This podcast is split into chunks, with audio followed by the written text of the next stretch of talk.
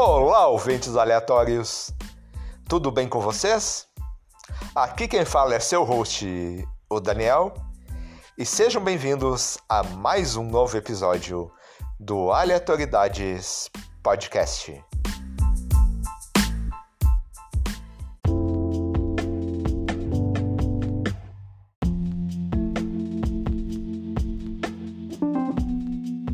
Hoje eu recebo a Letícia Milan, doutoranda historiadora. Nós iremos falar um pouquinho de história, sobre a pesquisa dela, sobre a importância da história no momento em que vivemos. Vai ser um papo bem divertido e com certeza vocês irão gostar. A Letícia é muito gente fina e o papo fluiu muito bem. Espero que vocês gostem assim como eu gostei. Tenham um bom episódio.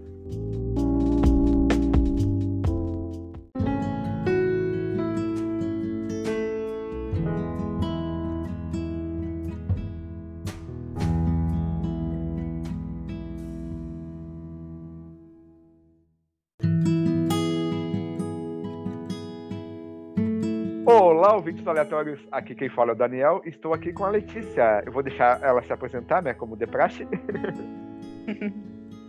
então, meu nome é Letícia, né? Eu, eu sou natural de Pelotas, Rio Grande do Sul. Fiz minha graduação em História na Universidade Federal de Santa Maria. Depois eu fiz meu mestrado em História na Universidade Federal de Pelotas. E agora, atualmente, eu estou morando em Florianópolis, porque estou fazendo meu doutorado em História na Universidade Federal de Santa Catarina. Acho que é, eu, eu, eu me apresento pela minha profissão já. Sim, tá certo. E olha só que currículo, né, cara? De federal para federal, né? Que currículo excelente. Uhum. Enfim, enfim, então, e o que te levou a fazer história? Era algo que você queria desde pequena ou algo que foi assim, aparecendo para ti como opção no, no ensino médio, do por aí? Eu acho que foi. Eu acho que não diria desde pequena, assim, desde criancinha, não diria isso. Mas acho que ali pelo, pelo final da, do no ensino médio ali. Eu acho que o ensino médio foi o momento. Sabe quando a gente tem um professor que nos marca muito, aquele professor que, que conversa contigo de um jeito que te encanta. Eu acho que os meus professores de história da, do ensino médio, assim, no fundamental também, mas mais no ensino médio, porque eu acho que eu tava com né, uma cabeça um pouco mais, mais crescida, assim. É, eles me inspiraram muito. Eu, o jeito como eles contavam a história me encantava. E eu olhei eles dando aula e pensei, nossa, eu quero fazer igual. eu quero dar esse show também. Foi, foi assim que começou, né? Além de que eu, eu gostava também de ficar imaginando é, os motivos do porquê que as coisas eram do jeito que eram, sabe? Eu me questionava muito sobre por que, que, por que, que eu estava vivendo daquele, daquele jeito, por que, que as coisas eram daquele jeito. Às vezes eu olhava alguma matéria relacionada a Egito, antiguidade, que era acho que a matéria que eu mais gostava eu ficava me questionando como é que eles viviam, o que, que eles sentiam. Então, acho que a minha imaginação também me levou muito a querer escolher a história. Entendi, entendi. É, que nem eu. Eu acho que na infância eu queria ser médico veterinário, daí eu não suporto ver sangue, né? Daí eu não fiz. Daí depois eu quis fazer psicologia, o que eu me formei, eu comecei com psicologia, só que daí no médio eu quis fazer filosofia, sabe? Porque eu tive uma professora muito legal de filosofia e também eu resolvi fazer os dois. Até nós fomos. Nós ali nos conhecemos, né, pessoalmente, ali e... pelo. pelo prédio da. da UFM, né? Exatamente. É o CCSH, CCSH, isso. isso. Eu, já, eu já não lembrava mais o nome. Eu também, eu também tinha esquecido, por isso que eu tranquei. Vá, vá como é que é o nome? É o prédio 74, que é o Titanic. Eu lembrava do apelido, do apelido dele. Eu, e eu, bah, não vou falar o apelido do prédio, deixa eu lembrar o nome do prédio. É o, é o 74, é o prédio 74. Eu acho, eu acho que ele, o nome dele era Titanic porque ele tinha uma rachadura no meio dele, não era isso? Ele não tava rachando ah, no meio? Eu ah, não sei. sei. É que ele é novo. Eu não, não sei. sei. Não sei eu também não sei. É que ele era novo. É que o formato dele parecia. Uh, quando ele foi ali construído, ele parecia um barco mesmo. Daí agora é que reformaram, né? Não sei, ele ah, pegou assim, essa época que ele parecia um barco. Que ele tinha uma sacadinha que parecia um barco, sabe? Daí por isso Sim. que é Titanic. Ou, tam, ah, ou também ele deveria ser uma piada, né? Porque o que, que tinha ali? Era filosofia, arquivologia, ciências sociais e história. É, era parte do, do, do, dos que não tinham barco para fugir. A gente ia junto com o barco, né? Exatamente, exatamente. Então, e daí, Ali, como é que foi o teu desenrolar ali do curso, assim? O que te fez? Qual é que é a tua área de pesquisa? Enfim, eu já estou indo adiante, não, né? Não, mas é, isso é importante, assim, Hoje, assim, hoje eu faço... Hoje eu fico pensando um pouco sobre essa minha trajetória, sabe? Porque eu acabei indo para o UFSM por conta de que, assim, eu morava no, antes, antes de eu morar em, em Santa Maria para fazer a faculdade, eu morava no interior do Rio Grande do Sul, numa cidade chamada Santo Ângelo. E aí, é, como tu sabe, né, todo mundo que mora no interior e que pretende fazer a faculdade acaba indo para Santa Maria, porque ela está localizada bem no centro do estado, né? Então, acabei, eu, como eu acabei escolhendo história, escolhi a UFSM. Hoje, olhando para trás, teria escolhido uma universidade que tivesse mais alinhada com a minha pesquisa, mas isso seria impossível, porque eu não saberia, não teria como saber que eu iria chegar onde eu estou agora, né? Então, assim, lá na UFSM, eu comecei, assim, meio perdida, não tinha nenhuma, nenhuma pesquisa em mente, né? Um, acabei entrando em projetos de pesquisa sobre é, o Império e tal, aquela era, aquela parte do Império, sabe? O Dom Pedro. Mas aí acabei mudando e no final do curso eu acabei escolhendo o, a fazer a minha pesquisa, né, de, do TCC sobre um time de futebol. Então acabei estudando muito sobre futebol, que, no, que surpreende várias pessoas, porque ninguém imagina ah, que eu teria... Acabou de me surpreender. time de futebol. Acabou de me surpreender. Eu sei, eu sei disso. Todo mundo fala o quê? Mas sim, cara, mas eu, eu vou contar. Eu posso contar por que, que eu escolhi isso? Eu vou, eu vou ter que contar. Porque Não, assim, pode, ó, pode. Eu, eu, eu já falei antes, eu sou natural de Pelotas, né? Então, uma, assim, a minha avó, ela mora numa parte de Pelotas que é o Porto, que a gente diz assim, chama de Porto, porque é, tá bem próximo da onde era, né, o Porto ali onde tudo funcionava e hoje, né, graças à Universidade Federal de Pelotas, está tudo um pouquinho mais arrumado, assim, porque antigamente era tava um pouco, é, como é que eu vou dizer, abandonado. E depois que o Porto parou de funcionar, né, várias é, casas foram abandonadas, muito ficou um lugar assim meio fantasmas, fantasmagórico, sabe? Então, é, tava sentada na, na, frente da casa da minha avó, em Pelotas, nesse bairro que eu falei, né, o Porto. E aí eu tava ali sentada e aí eu olhei pro lado e tinha, e tinha uma casa que eu fazia todos os meus aniversários de criança. Aí eu peguei, olhei para ela e falei assim: Ô, oh, falei pro, pro meu tio isso tio, o que, o, o que aconteceu com o Rui Barbosa? Porque o nome da, da casa era Rui Barbosa, entendeu? E ele, ah, fechou. E aí eu peguei e falei assim, tá, e o que, que era isso antes? E ele, ah, era um time de futebol. Aí eu fiquei tipo, aquele momento que tu para e pensa, o quê? O lugar onde eu fazia os meus aniversários era um time de futebol. Aí eu peguei, né, porque eu, eu sou curiosa, né? peguei, fui atrás e comecei a perguntar, mas como assim era no time de futebol? Aí a, o meu tio falou, conversa lá com a vizinha. Eu fui conversar com a vizinha e fui descobrindo que toda a minha infância e a infância de várias pessoas daquele bairro tinha acontecido dentro daquele, daquela, daquela casa, né, daquele salão, mas ninguém sabia que antes daquilo se tornar um salão era uma sede onde os jogadores de um time de futebol do bairro se reuniam para fazer festas, churrasco, reuniões, né, para os jogos deles, assim. E aí acabei fazendo meu TCC contando isso, sabe? Acabei é, contando a, a trajetória do, do, time e tal. Acabei conhecendo os antigos jogadores de futebol, e aí, aí viajei na história, voltei para para a parte dos trabalhadores, né? Quando eu descobri que tinham inúmeros times de futebol no bairro que é, eles, eles, existiam por conta das indústrias que eles trabalhavam, né?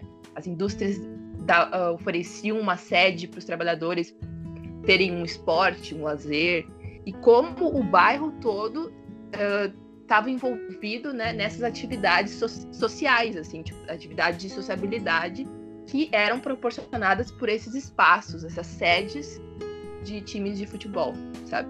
Então, eu comecei aí na história já, né? Na sociabilidade. O, o clube, ele, ele integrava o, o bairro, né? Ele era tipo um agregador, né, do bairro. Ah, como é que é o nome do, do clube mesmo? Esporte Clube é, Rui Barbosa mesmo? Era, era, assim, era, era Clube Esportivo Rui Barbosa. É, Clube Esportivo, tá, tudo bem. É, é que era mais antigo, né? Esportivo com S, sabe? O esportivo com S, não é o esportivo que com a gente, e é, não é com E, é com S, assim. Então era. É bem isso que tu falou, ele agregava as pessoas, né? E, e aí eu acabei descobrindo que muitas famílias que estavam morando ali há muitos anos, elas tinham começado por conta de, de, uma, de alguém ter ido numa festa, ter conhecido o outro ali, entendeu? Ter começado um relacionamento. Então, é, várias famílias se formaram a partir desse espaço de sociabilidade. Que interessante. É, tu vê, né? São ali coisas que não são uh, possíveis hoje em dia, né? Que está mais ali conectado. Antigamente, para você conhecer a pessoa, tinha que sair de casa, ouvintes.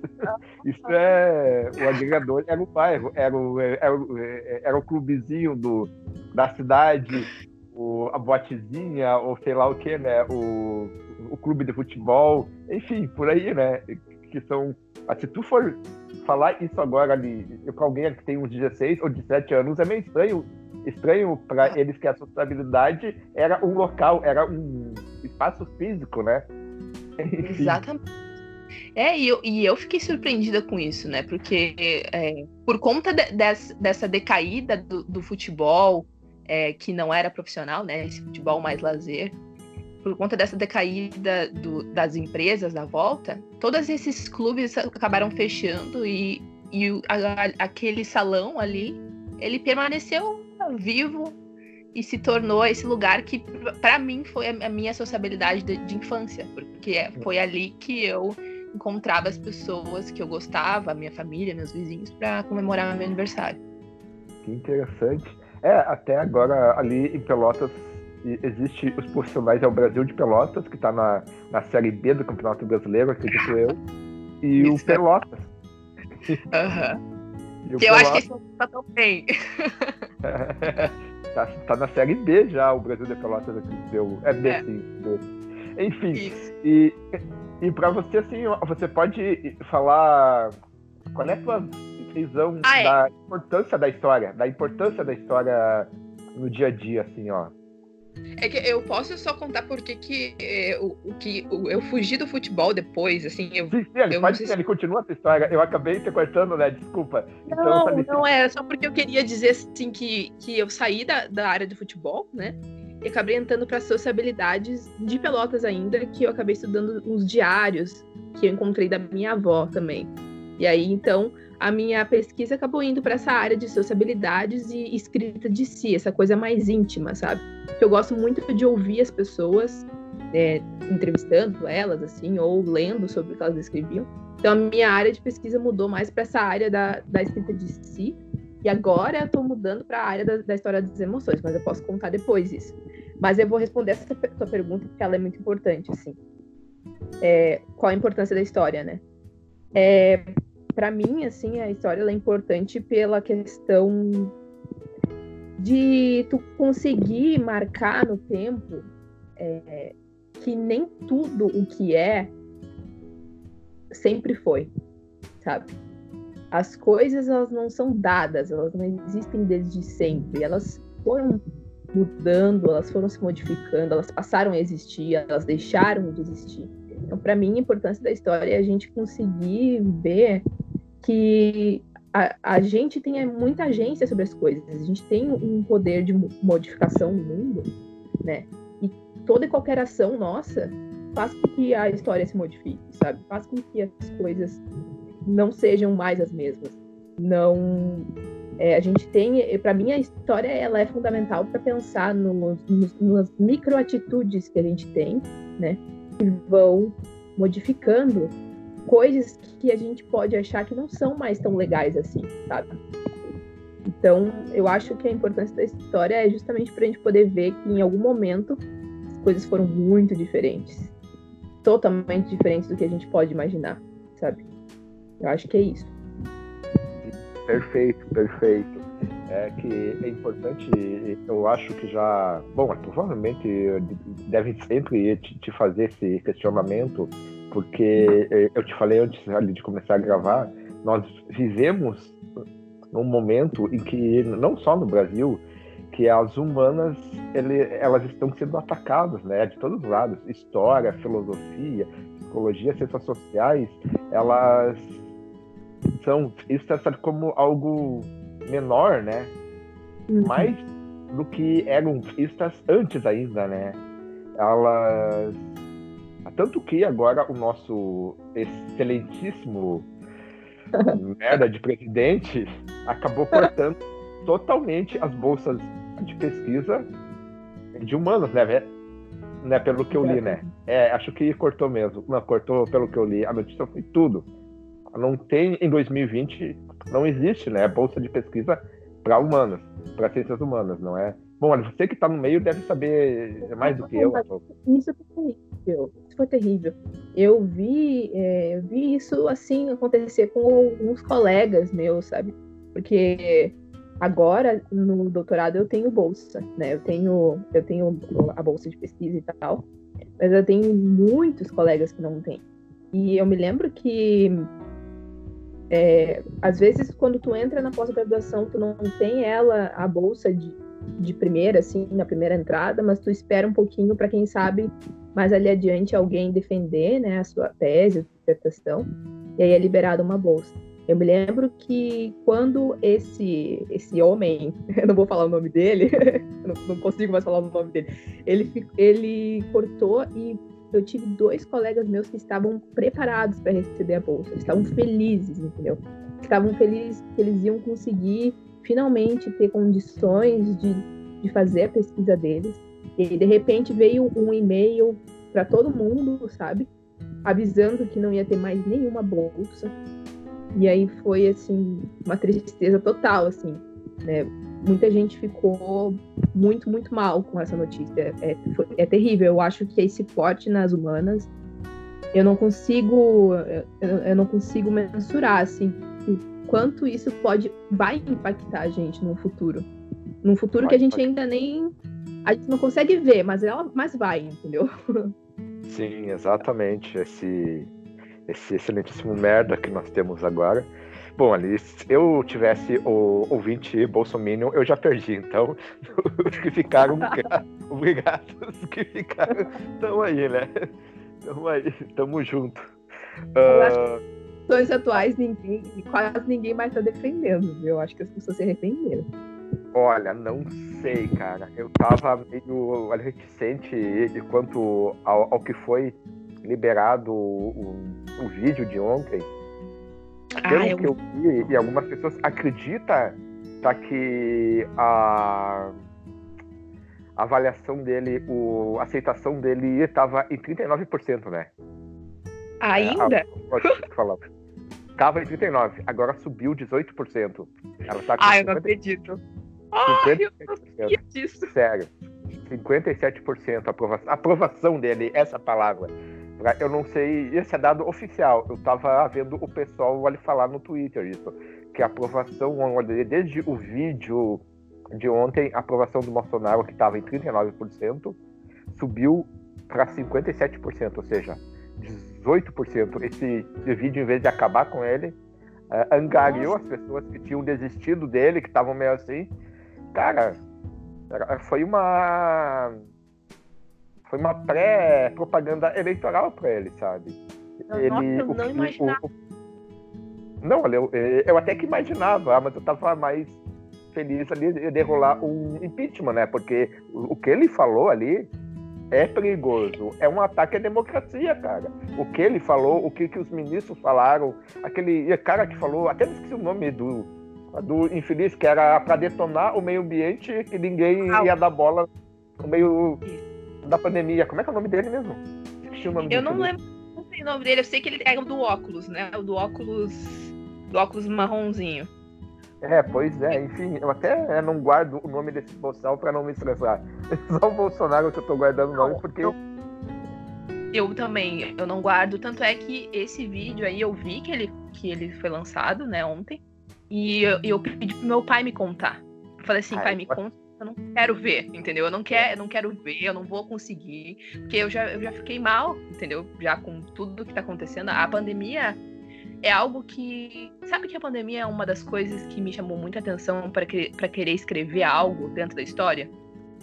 Acho que a pandemia é, é assim, ó, o lugar mais assim magnífico para a gente falar sobre história, assim. Eu acho muito legal, assim, as coisas que eu andei lendo me fazem pensar várias coisas na história que eu não tinha pensado ainda, sabe? Mas isso aí a gente pode conversar em outro momento. Isso é viagem na minha cabeça.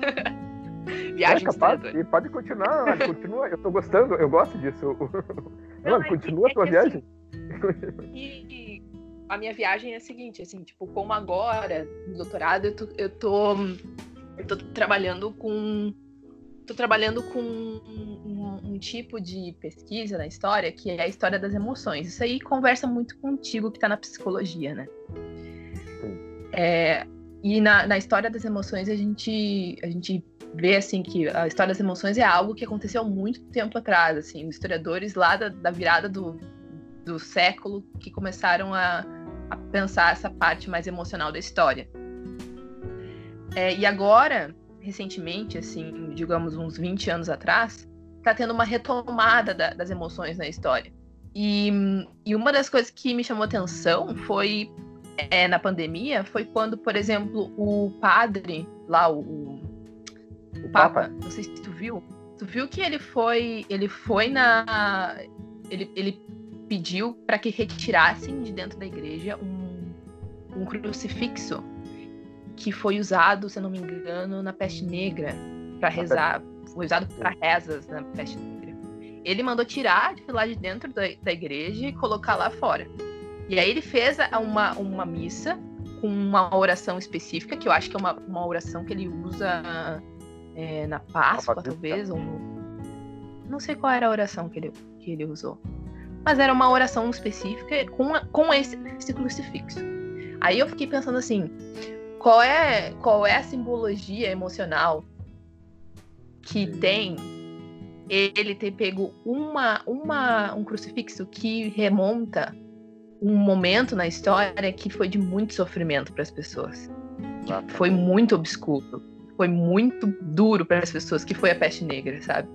Isso tá, tá essas coisas que eu acabei vendo assim na, na pandemia me, me remetem muito ao que eu estou tentando pensar na história, como que existem momentos na história que modificam completamente a forma da gente sentir as coisas, sabe?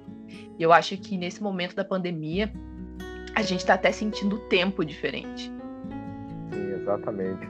Eu até eu fiz um, um post no Facebook sobre isso, sobre essa, essa isso a hora do Papa, porque uhum. ela teve um valor simbólico que foi a única vez que ele rezou uma missa, a última vez que ele tinha rezado essa missa, e sozinho também tinha sido na peste negra. Séculos depois, o cenário se repete tá ele sozinho e aquela foto dele sozinho rezando ali para para todo mundo é algo de valor que só a Igreja Católica sabe, sabe fazer. Exato. Tem um valor, aquilo tem um peso, tem um peso enorme, sabe?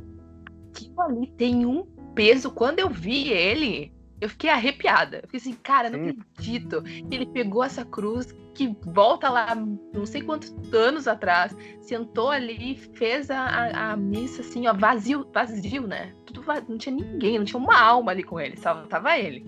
Né? ali, que ele fiquei... pediu ainda, né? Pra ninguém sair de casa, que ele ia revelar por todo mundo. Que era pra, que era pra todo mundo se cuidar. Cara, a, a, a igreja a católica é, é, é que tem o melhor, digamos, marketing, né? O maior peso.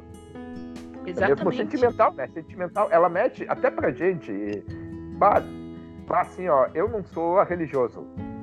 Mas assim, uhum. como você, eu fiquei mexido com aquilo. Eu fiquei, nossa senhora, que foda, né, cara? E foi Exatamente. aquilo ali, mexe, aquilo ali mexe com a gente, não adianta.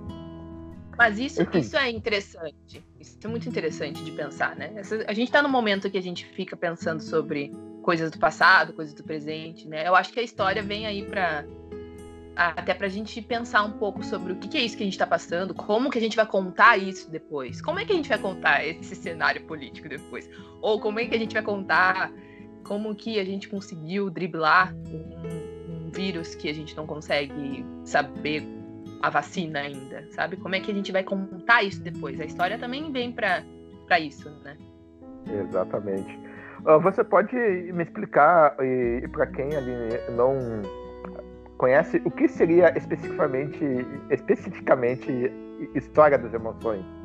Enfim, claro ali que o nome é bastante claro, mas aprofunde um pouquinho, se você puder aprofundar para quem ainda não, não então, é conhece ou não sabe o que é. Tá, fale. Desculpa. É, a história das emoções, ela, ela é, ela é um, uma forma de tu conseguir olhar para a história é, pensando que as emoções elas estão, elas estão andando junto com a, decisões políticas, com mudanças, é, mudanças de, qualquer tipo de mudança, seja mudanças climáticas, políticas, mudanças é, estéticas.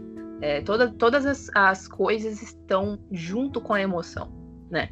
Então, eu, o que eu diria da história das emoções é tentar ver que o amor, por exemplo, é algo que foi construído em um determinado momento na história. Que nem sempre o amor é esse amor que a gente tem hoje como uma definição de Hollywood, por exemplo.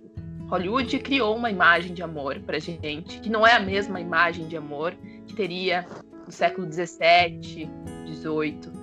Então, a história das emoções vem para tratar dessas mudanças emocionais que aconteceram no decorrer da história, né? Então, seria o amor, é, a dor, é, qualquer tipo de emoção que tu, que tu, que tu possa dizer aqui agora, sempre tem um jeito de tu conseguir ver como ela, como ela se modificou com o tempo e como as pessoas também passaram a, a comunicar essas emoções de uma forma diferente, sabe? Essa, essa é a história das emoções, eu diria, né? Interessante, interessante. É, até assim, até fugindo um pouco disso, a própria infância, né? Ela foi inventada depois da Revolução Industrial, né? Que é algo que quase ninguém sabe, né? Que antigamente, no, uh, bom, ali antes ali do século XIX, 19 ali, pela metade a criança ainda era um mini adulto, né? Isso. Você já podia carregar peso, já podia trabalhar, alguma coisa assim, né? E, e, e, era por isso que as crianças tinham, não só as crianças, a maioria das pessoas, elas viviam pouco, né? E é porque elas já tinham uma vida já pesada desde pequenas, daí depois da Revolução Industrial, que começou a se pensar na infância mesmo, na criança, né? Como Sim. um ser à parte, um ser humano, mas diferente de um adulto, alguma coisa assim. Enfim. É, e essa mudança aconteceu junto com um valor emocional colocado na criança, né? É, a criança foi vista também como, algo a ser cuidado, como algo a, que não pertence mais ao trabalho, uma criança que está mais, né, que, que é para brincar, essas coisas assim, né? Tem também essa mudança. A história das emoções vem, vem junto com, com essa ideia de que a razão e a emoção não estão é, é, separadas, né? Separadas. Elas estão juntas. Elas, elas estão juntas, né? É, interessante, interessante. E você queria uh, falar também um pouquinho da tua pesquisa, alguma coisa assim? Então, o é, espaço é.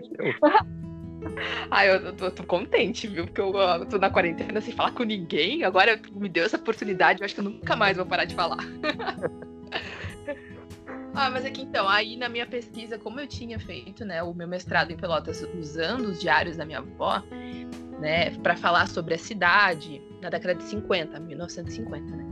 Eu fiquei muito fascinada em querer continuar estudando sobre como a, o que as pessoas escreviam da vida delas e tal. E aí acabei conhecendo uma poetisa, Silvia Plath, não sei se tu conhece ela. Silvia Plath é excelente, é uma das minhas preferidas. então, eu acabei. É, é, acabou saindo em 2017 o, uma tradução dos diários dela. Aí eu peguei, comprei a, a, a, tradução dos diários dela e fiquei muito fascinada com tudo que ela falava. E como eu estava lendo sobre emoções, história das emoções, eu pensei assim, bom, então, por que não unir Plath e História das Emoções? Acabou que eu tive essa ideia, né? E agora estou pensando em é, montar uma tese em que eu, eu, em que eu contextualizo a Silvia eu olho para ela dentro do contexto que ela estava, que era a Guerra Fria, né? E eu quero trabalhar com as emoções que ela está contando, que ela está sentindo naquele momento, relacionado com com a bomba atômica. Eu quero tentar falar sobre como é, o medo, a ansiedade de uma, de uma guerra que poderia acontecer, de uma, uma explosão atômica que poderia acontecer, como isso estava muito dentro da, dos, das sensações que ela tinha de medo, de ansiedade. Né? E, e não só isso, como também das próprias regras sociais do que era ser mulher, o que era ser homem. Isso tudo tem muito a ver com, com aquela disputa que estava acontecendo entre Estados Unidos e União Soviética, né? uma disputa ideológica entre os dois, mas também uma disputa para ver quem iria construir a bomba atômica mais potente. Ah, então, então a minha, a minha, ideia é tratar, colocar a, essa, essas emoções da Guerra Fria, assim, ver o que está acontecendo ali através dos diários e cartas da Silvia Plath. A Silvia Plath que lutou bastante tempo, né, contra a depressão e Nossa. entre outras coisas mais, né. Ah, uhum. amei, eu fiquei bastante interessado, bastante interessado na tua pesquisa, muito bom, muito bom. Mas você vai fazer enormes links, né, que chamam, né, entre a Silva Plath, entre a Guerra Fria, entre a bomba atômica. Que, cara, perfeito, perfeito, perfeito. Uh, você quer falar mais um pouquinho ou, ou acabou é, aí? Nem... Como é que é? Eu nem sei, não. Eu, eu acho que é isso, assim. Agora a minha pesquisa é isso. Eu tô tratando dessas emoções que, né, que ah. estão através. Que, são, que podem ser localizadas nesse período histórico, né? Porque né, o, me... o medo, a ansiedade são coisas muito relacionadas a, a, a alguma coisa de fora que está acontecendo né? Nesse, no caso dela. E eu tô relacionando isso muito comigo agora, né? Se naquela época eles estavam com medo de, da radiação, do que a radiação poderia fazer com as pessoas, né? O medo que poder, pudesse acontecer uma guerra, hoje em dia a gente tem medo de ir no supermercado e, e ficar, e ficar contaminado do coronavírus, né? Coronavírus, exatamente. Ah, e antes que eu me uhum, esqueça. Pode falar. Daí é para os ouvintes também Fica a, a dica, leiam Silvia Plath, leiam, por favor, se vocês não conhecem. Ela é poetisa e contista. Então, assim, ela merece ser conhecida, se vocês ainda não a conhecem. É, o, no, o livro dela que mais fez sucesso foi A Redoma de Vidro. Redoma de Vidro, exatamente. Pois é, interessante. Eu acho que ia sair um filme baseado na vida dela, com a. Ai, saiu. Saiu. Oh, que saiu, filme saiu? triste. Uhum. Ai, meu é Deus. Eu Nossa, eu quero assistir. Como é que é o nome? Ai, Como é que é o nome?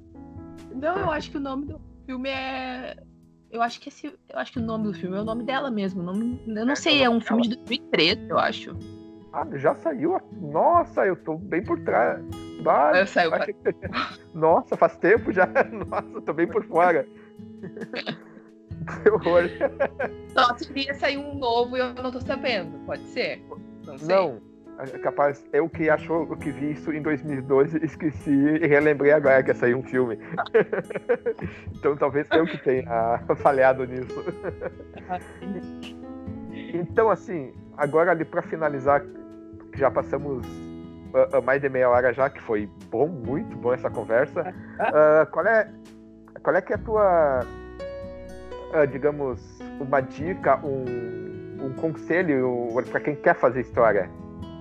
O que tu acha? Qual é que é a perspectiva tua agora de quem quer fazer? Se tu fosse fazer história agora, em 2020, em 2021? É uma pergunta ah, difícil, né? É uma pergunta difícil, porque assim, é, o momento político leva todo mundo a ficar desanimado, né? Qualquer pessoa que queira fazer história agora, é, sabendo que a, a, área das humanas está super desvalorizada, é, é, uma decisão muito, muito importante, assim, tem, tem que ter uma, uma boa, um bom momento de reflexão, né? Mas eu, eu, eu não me arrependo, sabe? Eu gostei de ter feito história, ainda gosto muito de estar fazendo o que eu estou fazendo, né? A minha dica é tem que gostar de ler muito, então tem que dedicar muito à leitura. Tem que querer também escrever bastante, né? Mas a, a, acima de tudo isso, a, a, a maior motivação para uma pessoa fazer história é a curiosidade, sabe? É, então, se tu for curioso, se tu, se tu tá se tu não desanima diante de alguma questão é, de alguém, de algum governo, por exemplo, te, te detonar por achar que a tua área não é importante, porque é isso que está acontecendo agora, né? É, eu diria para não, para olhar para olhar com fé e seguir, sabe? Eu sou sempre 100% humanas, entendeu? Para mim as humanas é é um pilar essencial da, da, da sociedade e que nos mantém assim vivo, as artes também, né? Nesse, nesse momento de pandemia, a gente está quase que usufruindo só arte. A gente não está a gente não tá fazendo outra coisa senão ficar em casa vendo filmes e séries e lendo livros, e isso tudo vem das humanas, sabe? Então eu eu diria para não desanimar. É essencial, como diria Platão, como diria Platão, né? Arte e pensar no ser. Enfim, pois é. é, perfeito, perfeito. E é real, o que nós estamos consumindo é, é livros, séries, anime, música, é, é, tudo são expressões artísticas, expressões artísticas que a gente consome o, o tempo todo. A galera, o que eu falo, eu, eu tinha dois ex-colegas bolsominions, porque eles não são mais.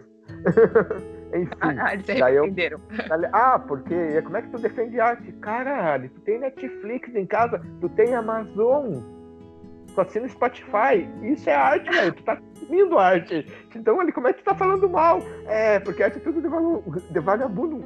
Caramba, mas o que é novela que tu assiste? O, o, o que é teu filme que tu assiste? O que é série? O que é música? O que, que é o, o, o livrinho ali que tu tá lendo? É arte, cara. É tudo tá arte, tudo humanas. ele está cercado de expressões artísticas em suas diferentes formas. E tu quer falar mal da arte? Ah, vá se fuder. Não, não mas é, é real. É, mas o pessoal, sabe o que, é? O pessoal não pensa. É, o pessoal, eu acho que isso estava tão. Por isso que eu tô falando, a, pandemia, a pandemia veio para dar um tapa na nossa cara e olhar e dizer assim: e agora? O que, que sobrou para ti que tu tá, tu tá tendo que ficar em casa? Vai fazer o quê?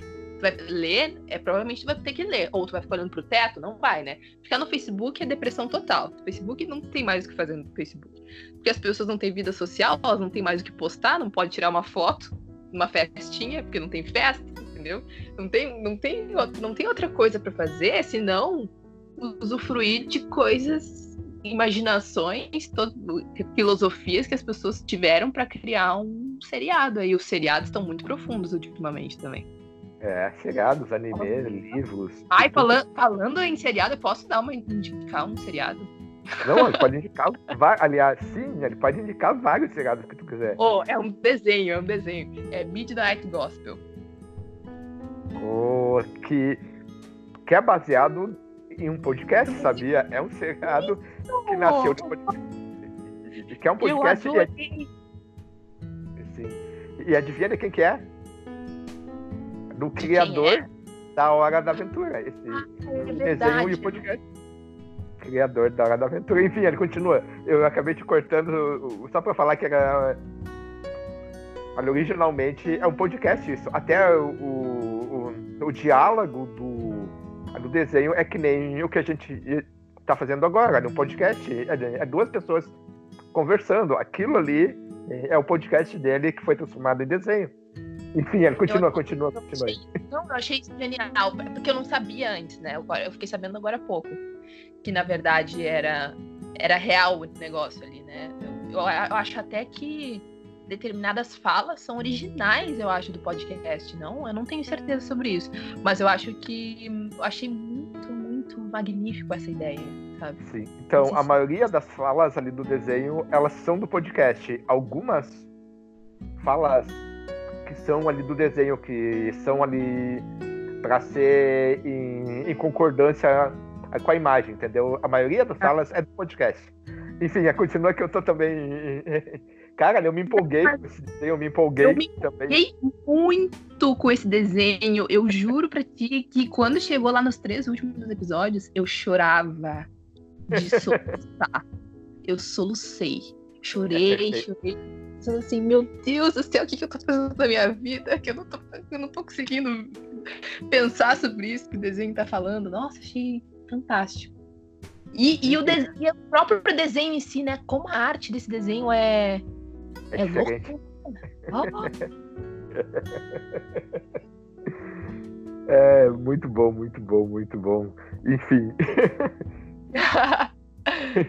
Sim, agora fica.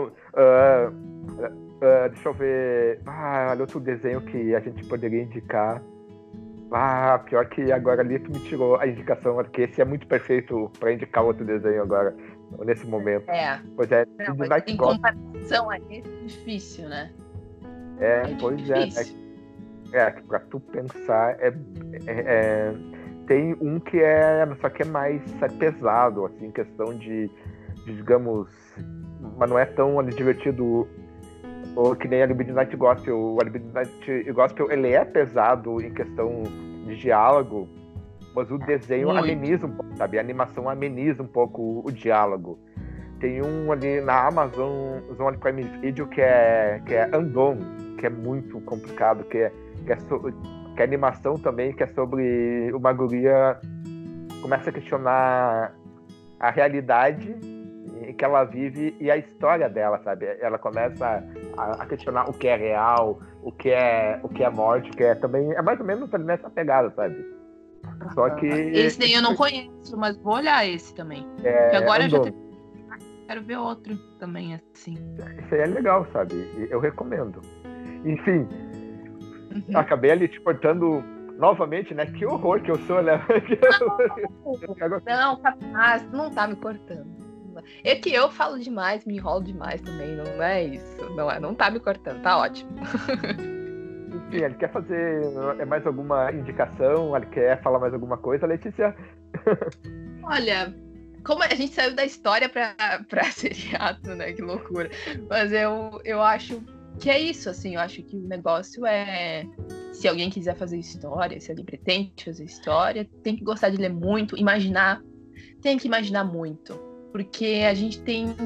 O, o, o historiador, ele, ele, ele não remonta o passado como ele foi. Ele tenta imaginar também como foi. né? Tem coisas que a gente não tem como realmente saber como aconteceu. Então a imaginação é algo que, que tem que estar ali junto contigo para tu tentar montar ali um, um mapa, montar um- um quebra-cabeça de coisas, né? Então o historiador é quase como um detetive. Ele tem que ir cobrindo, né? Pedacinhos do passado para remontar uma história que já aconteceu. né? E, e é isso. Eu diria que tem que ser assim. acabou de me dar uma baita ideia para um conto ou uma história que eu, que eu vou começar a escrever. Um detetive que é formado em história e psicologia. Então, ele é perfeito. Ele, ele Viu? é um detetive. Isso é autobiográfico, hein? Detetive histórico. Detetive histórico. Que interessante. E pra montar um personagem, cara. perfeito. Obrigado, Letícia. Obrigado. Bom. Obrigado. Enfim, uh, você quer deixar. Fale. Eu queria agradecer, eu queria agradecer que tu tenha me chamado para conversar, né? Eu, eu fiquei muito feliz, fiquei nervosa, né? Eu sempre fico nervosa quando tenho que falar, mas fiquei muito feliz, né? E muito obrigada, assim, por ter me chamado. Eu tô, tô muito feliz com isso. e espero que todo mundo tenha gostado também do que eu falei. Não sei se, se fez sentido alguma coisa que eu falei, mas queria né, mandar um beijo para todo mundo que estiver escutando também. Sim, sim, e com certeza. Uh, você quer deixar alguma rede social, algum contato, algum trabalho para eles ali ter procurarem, alguma coisa assim? Ou, ou job, assim, ó, me contrata aí, alguma coisa assim, se quiser. Ah, eu, eu, eu sou bem, eu sou bem. É, eu, eu ando. Sabe o que eu ando pensando? Eu queria começar a me colocar nas redes sociais para falar de história. É, então, eu até vou falar, meu, se quem quiser, tipo, ter algum contato comigo, é só ir no meu Facebook, né? Colocar o meu nome lá, Letícia Milan. Eu aceito, eu converso com as pessoas, eu adoro conversar, então, quem quiser conversar comigo, pode conversar. Mas eu ainda penso em começar a, a colocar, assim, sabe, na mídia, as coisas que eu estudo e tal. Que eu acho que, que é importante. Eu ainda não só não fiz isso porque eu ainda tô trabalhando a minha síndrome de impostora. Pois é, então assim, ó, se quiser ajuda, grava um podcast. História seu. E você sabe que eu tinha é pensado Eu tinha é. pensado nisso. Ah, por que, que eu não começo um podcast? Tudo bem que ninguém vai me escutar, vou ficar falando sozinho, mas pelo menos eu tô falando, entendeu? Eu tô falando, falando, falando. Porque é falando é que eu consigo pensar melhor nas coisas. Juro pra ti. É muito louco. Quando eu tô falando com alguém, vai vindo assim na minha cabeça as coisas tudo. Sim, eu também tô assim. E eu falo sozinho bastante. Mas é claro, assim, ó, se tu colocar um, um, um podcast, é claro que vai ter ouvinte. É, sempre tem ouvinte daqui do Rio Grande do Sul, de São Paulo, ali do Brasil todo e até de fora do país. O, o podcast é, é bastante. tem bastante público para todo mundo, sabe? Então ali tu vai uhum. ter ouvinte com certeza. Então eu apoio isso aí. Letícia lá no podcast dela. Eva. Eu vou começar o meu podcast, História das Emoções. Vai ser meu podcast, falar só sobre emoções. Que é e bomba bom, atômica. É... Oh, emoções de bomba. Nossa! Emoções de bomba atômica. Oh, que nome para um episódio. Emoções de bomba atômica. Episódio 1, História das Emoções. Interessante, interessante. Então, é isso. Vai, Letícia, obrigado por aceitar o convite também foi extremamente divertido, foi bastante elucidador e acho que foi perfeito, sabe? Perfeito a conversar contigo, gostei bastante, tá? Tá bom, obrigada, viu? Olha só, ficou até sem jeito. Obrigada. então tá, pessoal. Então, espero que vocês tenham gostado. E logo, logo tem mais. E quem quiser ela de novo aqui, só mandar mensagem, e-mail e, e eu chamo a Letícia novamente, obviamente, né? e, e, e, se ela aceitar participar novamente, né? Aceito, aceito, aceito, aceito. Então tá, pessoal. Tchau, tchau.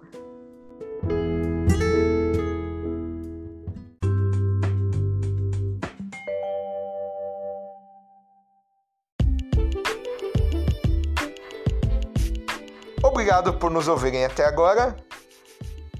E um pedido apenas agora nesse recadinho final. Para quem gosta de nosso podcast, indique ele para amigo, familiar, inimigo, fantasmas, enfim, qualquer pessoa. E siga nosso podcast na sua plataforma preferida, seja ela Spotify. Vai lá e siga, isso ajuda na visibilidade do podcast. Vai no botãozinho seguir lá e siga. Também nos siga no Google Podcasts, no Apple Podcasts ou qualquer outra plataforma que você use, ok? Isso ajuda bastante a crescer e nos dá mais vontade de fazer novos episódios. Obrigadão e tchau!